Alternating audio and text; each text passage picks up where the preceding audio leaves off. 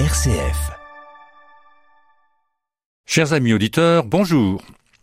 Au micro, Luc Ziegler, animateur de Vos droits pour traiter des droits et des devoirs du citoyen dans notre société. Et bonjour à l'ami Léo qui assure la réalisation de l'émission. Et toujours avec le sourire d'ailleurs. Vous vous souvenez sans doute que les séances précédentes avant les vacances ont été consacrées à des situations concrètes de la vie courante qui peuvent être génératrices de litiges entre voisins ou de malentendus avec les tiers. Faire ceci, agir comme cela. Est-ce que c'est permis? Est-ce que c'est pas permis? Le bon sens rejoint-il toujours la loi? Et ce fut aussi pour se rendre compte que certaines idées reçues ont la vie dure et ne sont pas toujours conformes au droit, euh, toujours dans les le quotidien de notre société. De même, entre voisins, les bonnes pratiques sont parfois perdues de vue, et quand les relations propriétaires-locataires se dégradent, cela peut générer des relations tendues. Alors aujourd'hui, je vais euh, vous parler plus particulièrement de cette démarche permis, pas permis, dans euh, le milieu de la santé. Premier exemple, en France, avoir une mutuelle n'est pas une obligation. Ça, c'est vrai l'adhésion à une complémentaire santé n'est pas obligatoire. En revanche, depuis 2016, les entreprises du secteur privé ont l'obligation d'en proposer une à leurs salariés, qui peuvent leur refuser s'ils ont déjà une mutuelle. Et toute personne non salariée du privé est libre de souscrire ou non à un contrat individuel de complémentaire. En cas de situation de précarité, il est possible de demander à bénéficier de la complémentaire santé solidaire. Donc vous voyez, le champ est ouvert, c'est vraiment quelque chose qui euh, appartient aux, citoyens de décider à la, lumière de euh, cet éclairage. Alors, la carte vitale est-elle obligatoire? Eh bien non. La carte vitale est automatiquement délivrée à toute personne de plus de 16 ans. Rien n'oblige un assuré d'en bénéficier de ses avantages. Vous êtes libre de ne pas donner suite au courrier de votre caisse votre attestation de droit suffit à justifier vos droits auprès des professionnels de santé. Pour, pour en savoir plus, vous vous rendez sur amélie.fr, rubrique carte vitale. Pour consulter un spécialiste, alors est-ce qu'il me faut une prescription de mon généraliste? Voilà la réponse. Dans le cadre du parcours de soins coordonnés, pas besoin de passer par le médecin traitant pour consulter certains spécialistes, qui sont dits en accès direct. Exemple, le gynécologue, l'ophtalmologiste, le psychiatre, le dentiste, le pédiatre, qui assurent des suivis au long cours. Et mais pour les autres spécialistes, une prescription est nécessaire pour être mieux remboursé et une lettre d'adressage est recommandée, ne serait-ce que pour faciliter la prise de rendez-vous. Donc voyez-vous comment il faut euh, entendre le problème. Est-ce que toute personne qui habite en France a droit à une couverture maladie? Oui. C'est le principe de la protection universelle maladie, qui s'appelle PUMA. Toute personne travaillant ou résidant en France de manière stable et régulière bénéficie en cas de maladie ou de maternité de la prise en charge de ses frais de santé. Toute demande se fait via un formulaire téléchargeable sur Internet ou sur amélie.fr. Les personnes qui n'exercent pas d'activité doivent justifier d'une résidence régulière et stable dans le pays. Donc, parler de couverture maladie universelle n'est pas euh, quelque chose d'usurpé. Est-ce que si je vois un spécialiste sans prescription, je serai remboursé? Le niveau de remboursement n'est pas le même selon que l'on est au préalable passé ou non chez son médecin traitant. Si ce dernier vous a fourni une prescription, le taux de remboursement est de 70% du tarif conventionnel, mais il chute à 30% du tarif sécurité sociale si le spécialiste que vous êtes allé voir sans passer par votre médecin traitant n'est pas en accès direct. Donc euh, là encore, euh, il, faut euh, bien, entendre quelle est la loi et quel est le règlement. Je passe à un autre thème est-ce que toutes les affections de longue durée permettent une prise en charge à 100% C'est faux. Le dispositif appelé affection longue durée, ALD, concerne des pathologies dont la gravité ou le caractère chronique nécessite un traitement prolongé et coûteux.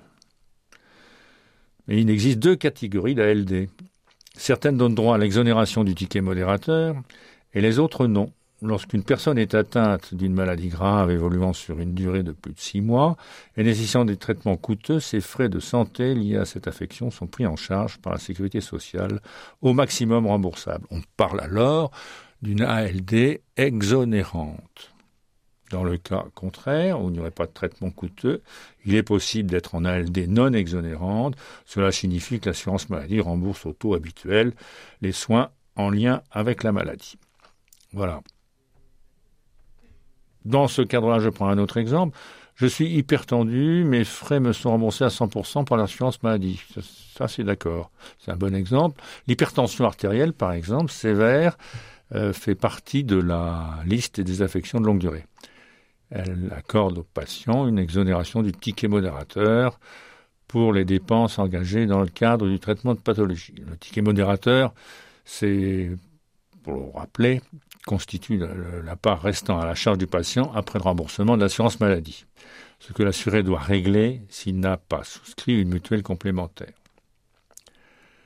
Alors que, selon le contrat, certaines mutuelles ne prennent pas en charge la totalité du ticket modérateur. Là, il faut effectivement euh, faire des, euh, je dirais, euh, un parallèle entre les mutuelles pour déterminer leurs avantages et leurs inconvénients respectifs qui, qui jouent évidemment aussi avec leur prix. Alors après, dans un cas un peu différent, est-ce que consulter une sage-femme est possible à tout âge? La sage-femme ne s'occupe pas uniquement des grossesses. De la puberté à l'après-ménopause, elle peut être sollicitée en direct pour un suivi gynécologique de prévention, une rééducation périnéale, une vaccination, une contraception, la prescription de substituts nicotiniques. Donc là aussi, euh, il faut le savoir et euh, vous renseigner plus précisément euh, si vous souhaitez procéder ainsi. Est-ce qu'une une infirmière peut renouveler une ordonnance? Oui, mais pas n'importe laquelle. Depuis 2012, les infirmiers sont autorisés à prescrire et à renouveler certains dispositifs médicaux fixés par un arrêté. Pansements, sondes, matelas, bas de contention, accessoires pour les lecteurs de glycémie, etc. Ils peuvent aussi renouveler les prescriptions de moins d'un an de contraceptifs oraux. Bon, ça c'est important de savoir, surtout quand on, peine à se retrouver un médecin traitant. Mon orthoptiste me prescrira des lunettes si je ne trouve pas d'ophtalmo. Oui, mais dans certaines conditions. Pour solliciter directement un orthoptiste, alors l'orthoptiste, ce qu'on appelle l'opticien, il faut être âgé de 16 à 42 ans. Pour les non-porteurs de lunettes, et après avoir réalisé un bilan visuel, l'orthoptiste ne peut prescrire que si le besoin de correction est faible et qu'il n'y a pas de contre-indication. Pour ceux qui sont déjà équipés de lunettes, la prescription est possible si un bilan visuel de moins de 5 ans a été réalisé chez un ophtalmo. Voilà, donc euh, pour euh, ces différents cas qui sont un petit peu spécifiques, mais dont il est important de, connaître les, détails et les subtilités. RCF, la joie se partage. Ben, nous sommes dans un domaine où la joie se partage, c'est sûr, et je vous poursuis, si vous le voulez bien, en, avec la chose suivante. Est-ce qu'un pharmacien peut me faire mes vaccins? En marge des vaccins contre le Covid-19 et de la grippe, il est possible de se faire vacciner par un pharmacien depuis le 7 novembre 2022. Donc vous voyez, c'est tout récent, ça fait moins d'un an. Et cela dans les officines qui le proposent. Il faut avoir au moins 16 ans et une ordonnance médicale. L'acte euh, est de 9,50 euros depuis le 1er janvier 2023 et il est pris en charge à 70%. Voilà, c'est court, c'est clair et c'est précis. Est-ce que je suis remboursé si mon médecin me propose une téléconsultation? Les patients peuvent bénéficier de la téléconsultation dès lors que leur médecin la leur propose et qu'ils y consentent. Mais pour être remboursé par l'assurance maladie, elle doit respecter le parcours de soins euh, dont j'ai parlé un peu plus haut et être réalisé par un médecin situé à proximité du domicile. Ce principe de territorialité n'est cependant pas exigé si le patient réside dans des zones à faible offre de soins, n'a pas de médecin traitant désigné et qu'il n'existe pas d'organisation territoriale coordonnée permettant une téléconsultation d'un spécialiste, ou encore quand le patient est orienté par le régulateur de services d'accès aux soins en cas d'échec de prise de rendez-vous sur le territoire. Tout cela donne euh, le sentiment que ça impose des démarches, mais ce sont des manières qui ont été euh, mises au point pour euh, effectivement pallier les difficultés de, de trouver un, médecin correspondant à notre recherche et à nos besoins. Alors, je change complètement de sujet maintenant, en restant toujours dans la santé, bien sûr. Est-ce que je peux donner mon sang à tout âge? En fait, il faut avoir entre 18 et 70 ans, révolu, et peser plus de 50 kilos. Entre 18 et 65 ans, tout type de don est autorisé, sauf celui de granulocytes, famille des globules blancs, admis jusqu'à 50 ans. Un premier don après 60 ans est soumis à l'aval d'un médecin d'un établissement de transfusion sanguine, et à partir de 65 ans, seul le don de sang total classique est autorisé. Et dès 71 ans, sauf exception, en particulier pour les, les, euh, cas rares, euh, les groupes rares, plus aucun don n'est possible. Les hommes peuvent donner jusqu'à six fois par an et les femmes quatre fois. Et j'en connais autour de moi euh, des amis ou des connaissances qui en fait pratiquent cette démarche depuis longtemps et, et s'y adonnent avec constance, c'est bien. Alors, je suis homosexuel, je n'ai pas le droit de donner mon sang? Eh bien si. De 1983 à 1996, le don de sang était interdit aux homosexuels. Jusqu'en 2022, ceci était tenu de respecter une période d'abstinence avant un don.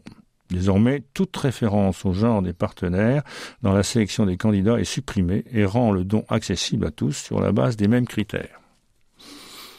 Il est vrai qu'on a des moyens effectivement de déterminer euh, la qualité du, sang donné. Est-ce que, euh, sans mon autorisation, mes organes ne seront pas prélevés après mon décès? C'est un fameux problème qui revient euh, très régulièrement à l'actualité et qui, évidemment, partage toujours l'opinion. En France, depuis la loi de 76, Modernisé en 2016, tout individu est considéré comme donneur présumé d'organes et de tissus après son décès. Oui, on a renversé la charge de la preuve. Hein. Aucune démarche n'est effectuée de son vivant, sauf si on souhaite s'y opposer. Et cette opposition peut être exprimée par l'inscription au registre national des refus, géré par l'agence de la biomédecine, ou bien communiquée par écrit et oralement à ses proches. Toujours dans la même, euh, dans la même gamme de Problème, je suis libre de donner mon corps à la science sans condition. Non, il n'existe pas de critère au moment de consentement au don, autre que d'être majeur et de ne pas être sous tutelle. Il suffit de contacter le centre de don des corps les plus proches pour obtenir une carte de donneur et garder sur soi. Cependant, après le décès, le centre dispose d'une marge d'appréciation et peut refuser d'accueillir un corps, par exemple en cas de mauvaise conservation, de décès à l'étranger ou de difficultés médico-légales. Est-ce qu'on a le droit, quand on est toujours vivant, n'est-ce pas, de euh, refuser des soins? C'est vrai. Mais depuis 2001, relative aux droits des malades, aucun acte médical ni aucun traitement ne peut être pratiqué sans le consentement libre et éclairé de la personne, et ce consentement peut être retiré à tout moment.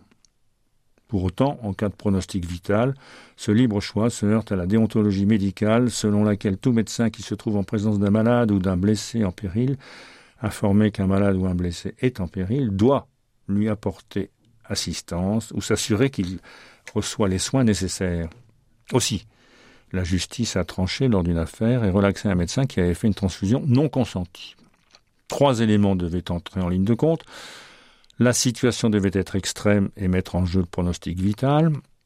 Il existait une absence d'alternative thérapeutique. Et l'acte devait être indispensable à la survie du patient et proportionné à son état. Si le patient est inconscient, le Code de la santé impose à tout professionnel de santé d'agir dans les plus brefs délais dispense d'obtenir le consentement des représentants légaux. là, on est effectivement dans une chose sensible, mais qui est finalement pleine de bon sens. Je pense qu'on peut souscrire à cette manière d'interpréter. Alors encore euh, une euh, autre, euh, un autre cas de figure. si je le lui demande, mon médecin est obligé de me donner mon dossier médical quand on veut changer de médecin ou bien parce qu'il y a un problème de, de confiance ou de fiabilité. Eh bien, oui, c'est vrai. Consulter sur place ou récupérer une copie de son dossier médical auprès d'un professionnel ou d'un établissement de santé est un droit depuis 2002. C'est dans le code de la santé publique. La demande se fait par courrier et le dossier doit vous être communiqué dans les huit jours ou les deux mois si les informations remontent à plus de cinq ans. En cas de refus, le patient peut saisir la commission d'accès aux documents administratifs et le conseil départemental de l'ordre des médecins ou la CNIL, Commission nationale d'informatique et des libertés. Voilà, alors je vous ai peut-être un peu assommé avec euh, trop d'informations, mais c'est un petit peu la, règle du jeu dans, ce type de présentation. Euh, l'important, c'est de savoir qu'on peut effectivement, euh, alors qu'on n'est pas toujours informé, obtenir des réponses à, certaines questions. et mon objectif, en vous présentant les choses ainsi, était de vous faire savoir que ben, dans un certain nombre de domaines, il y avait des possibilités auxquelles on n'était pas nécessairement, euh, dont on n'était pas nécessairement informé. Donc euh, voilà, une, prochaine fois, je vous parlerai de la manière de partager euh, l'espace, ça changera un petit peu de, discours, dans le, la vie sociale et sur la voie publique.